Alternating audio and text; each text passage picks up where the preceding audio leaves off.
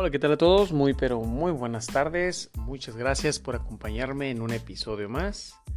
Ya estamos aquí listos para compartir la información. Y pues primero que nada creo que es importante pues mencionar que es lamentable el accidente que se presentó allá en el estado de, de Chiapas pues un tráiler se volteó en el cual iban pues muchos inmigrantes escondidos y desafortunadamente hay muchos fallecidos.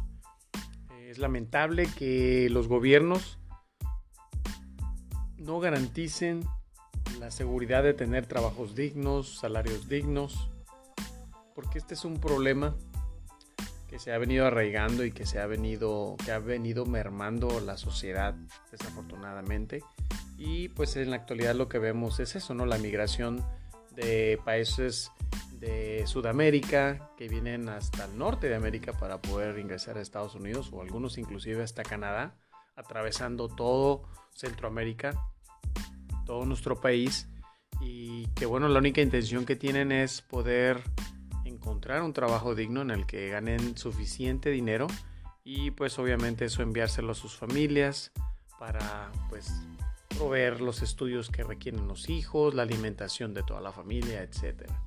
Pero es muy lamentable, este, es un ejemplo más de, de cómo la demagogia ha durante muchos años dañado la política de los diferentes países en lo que la, la, eh, la pobreza se ha esparcido este, en grandes dimensiones y pues la consecuencia es que ha llevado que las familias tomen la decisión de, pues, de emigrar a otros países.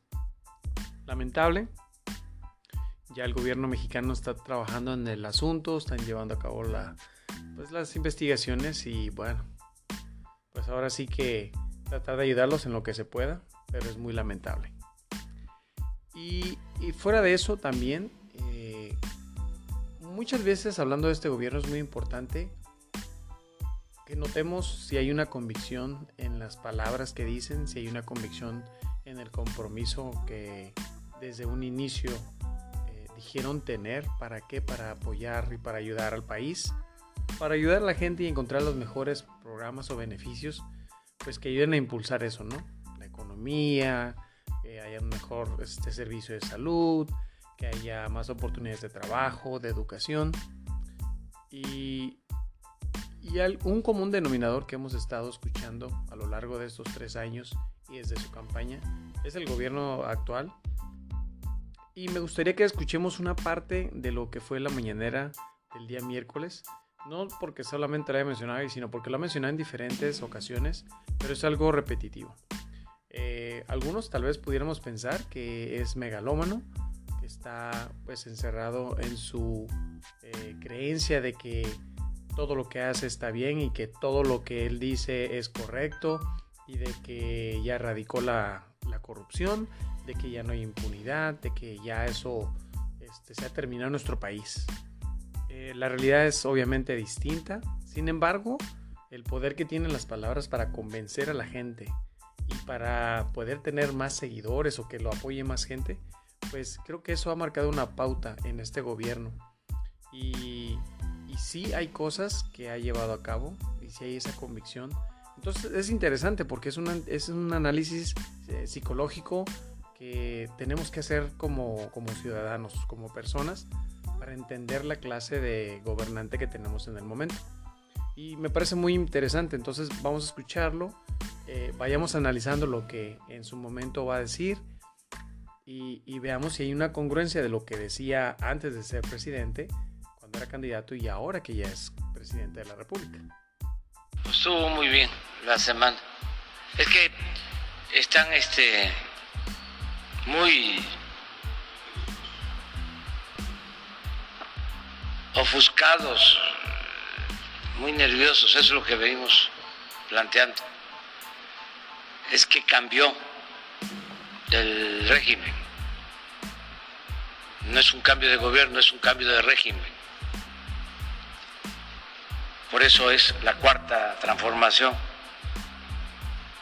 Ellos pensaban que iba a ser más de lo mismo. una segunda versión de lo que fue el 2000. ¿Se acuerdan cómo con la consigna del cambio engañaron porque siguió lo mismo. Es lo que se llama gato pardismo, que las cosas en apariencia cambian para seguir igual.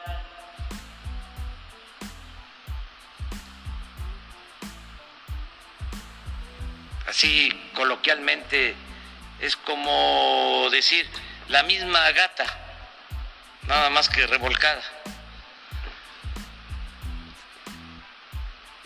Entonces pensaron que nosotros íbamos a continuar con la misma política económica para beneficio de minorías, que íbamos a continuar dándole la espalda al pueblo, que íbamos a continuar permitiendo, tolerando la corrupción que imperó durante el periodo neoliberal, que íbamos a darle continuidad al saqueo de los bienes de México, que no se había registrado desde la época colonial. Nunca habían saqueado tanto a México como en los últimos 36 años antes de que llegáramos nosotros a la presidencia. Pensaron también que íbamos a seguir comprando lealtades, conciencias, que íbamos a seguir entregando el dinero del presupuesto a medios de información que se venden o se alquilan para aplaudir y callar. Pensaron que íbamos a seguir también entregando dinero a los caciques de la intelectualidad orgánica. Entonces, como ya el que manda es el pueblo y los beneficios son para el pueblo, están molestos, no entienden, dicen uno de estos intelectuales muy este, famosos, una eminencia, un sabiondo, de que está muy mal el gobierno que encabezó, pero que todo es un asunto emotivo, que es este puro amor. Y claro que le tenemos un profundo amor al pueblo. Y amor con amor se paga. Claro que existe esta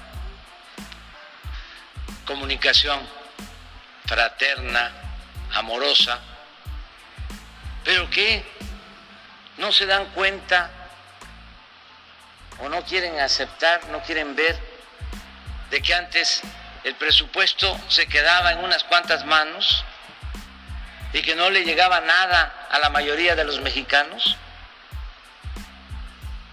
que era una minoría nada más la que se beneficiaba, y que la vida pública tenía que ver nada más con las élites, que el pueblo no era tomado en cuenta, no aceptan de que esto ya cambió, de que hay una nueva mentalidad en el pueblo, cambió la mentalidad del pueblo, hay una nueva realidad, no se puede poner vino nuevo en botellas viejas. Ya se están llevando a cabo reacomodos es distinto completamente lo que está sucediendo ahora a lo que pasaba durante el periodo neoliberal. No lo entienden, no lo aceptan y en su enojo caen hasta en el ridículo. Imagínense, no es nada más López Dóriga, ni siquiera Felipe Calderón. Es, siempre lo he dicho, un pensamiento de muchos, de millones. Afortunadamente, es mayoría la gente que está despertando, pero sigue habiendo muchos dogmáticos, conservadores, que se obnubilan y no quieren ver la nueva realidad. Y por eso caen en el ridículo. Es muy interesante eh, hace un momento que estaban presentando estas imágenes, decía Elizabeth que en las redes sociales, a diferencia de otras mentiras, ya está, ya no pegó. Ya la mayoría de la gente este,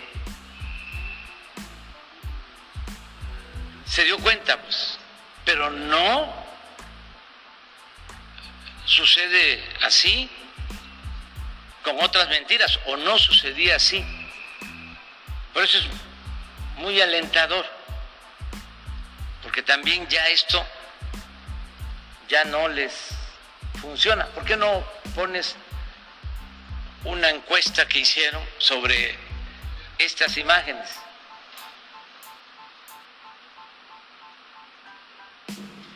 Estos son los sentimientos, los comentarios en Twitter.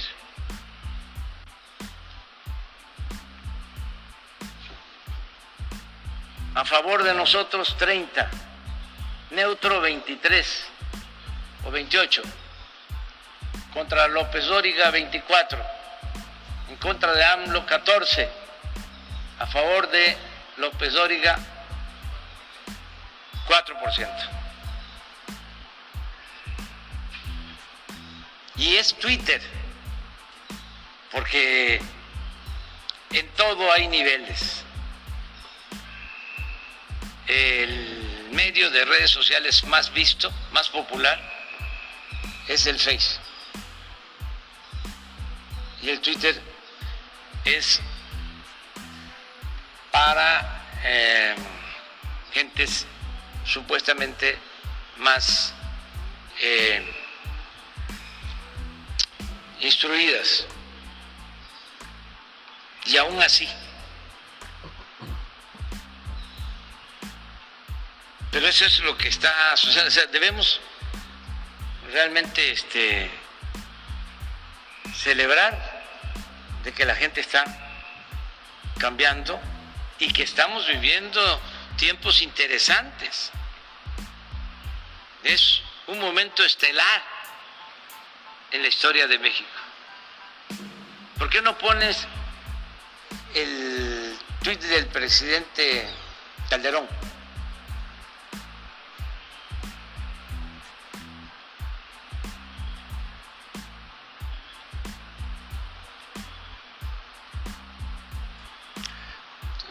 ¿Por qué también repetimos aquí si ya salió en las redes sociales? Bueno, porque mucha gente no tiene acceso a Internet.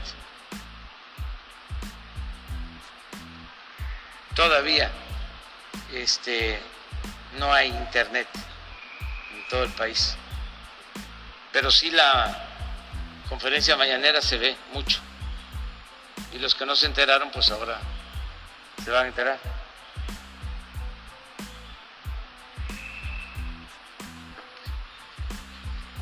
Buen ejemplo, ¿no? De noticia falsa, dice Felipe Calderón. Viajar en un tren que no existe.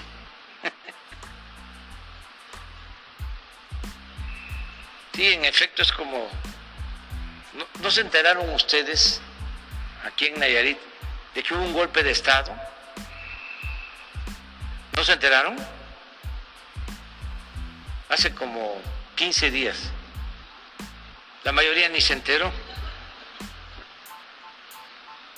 Un tren que no existe. A base de manipular las imágenes con videos pregrabados. ¿Usted cree que nos quedamos en la época de los montajes?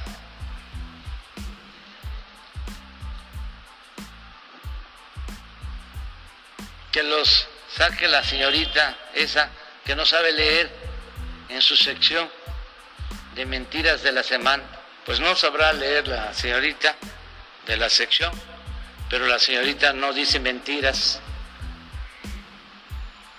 no es mentirosa.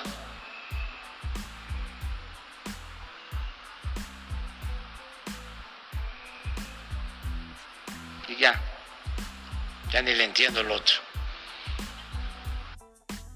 Bueno, vamos a detenerlo ahí, pero fíjense, son cosas muy interesantes que menciona y no es la primera vez, ah, lo ha mencionado en diferentes ocasiones.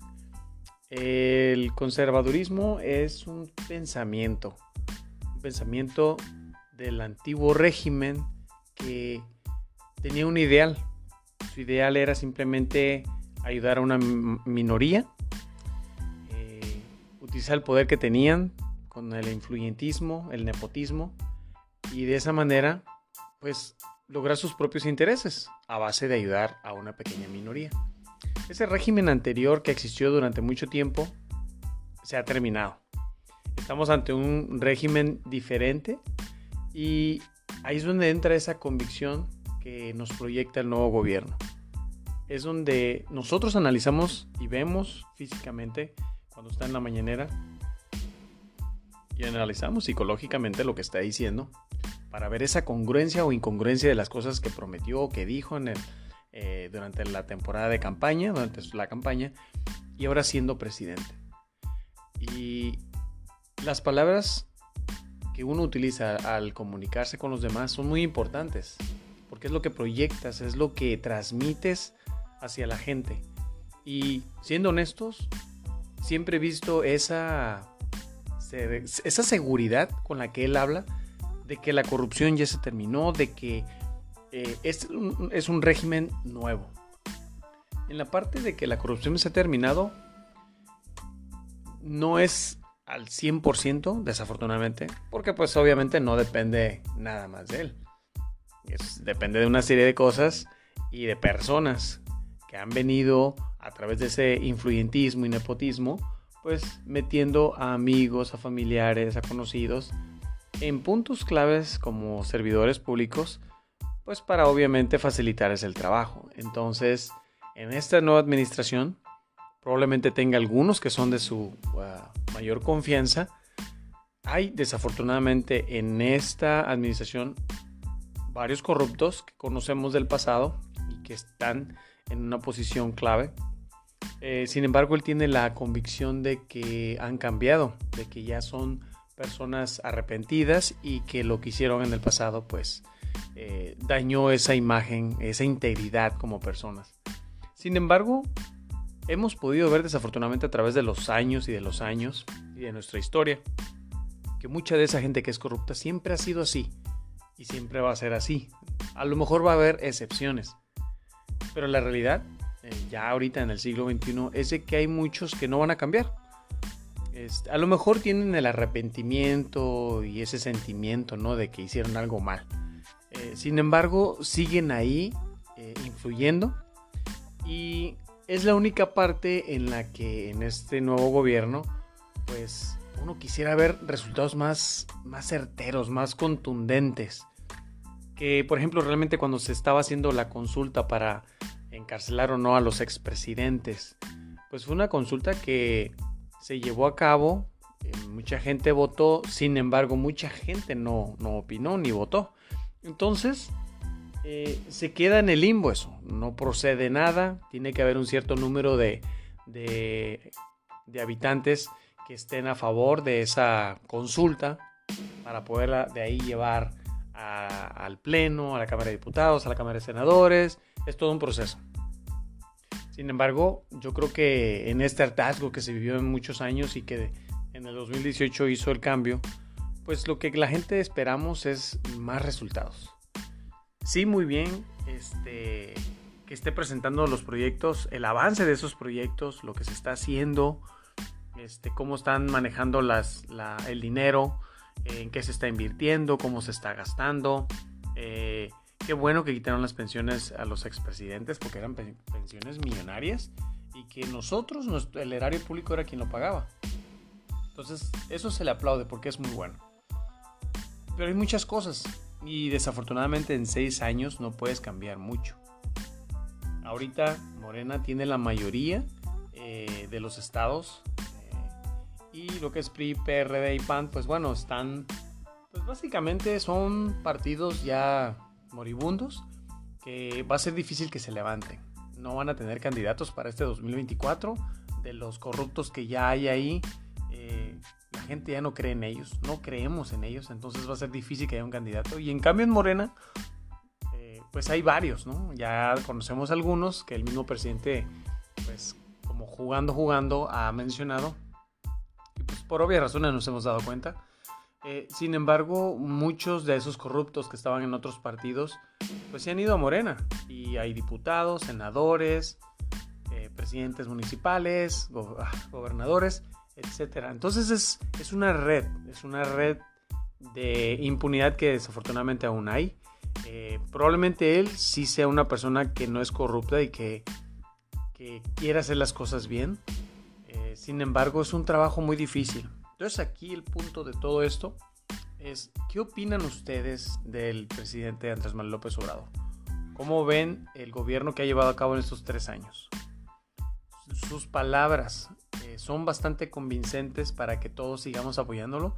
Algo que es real y que pues ya todos conocemos es de que tiene el 65% de aceptación. Está en segundo lugar a nivel mundial, algo que nunca se había visto este, en, la cuestión de México, de nuestro país.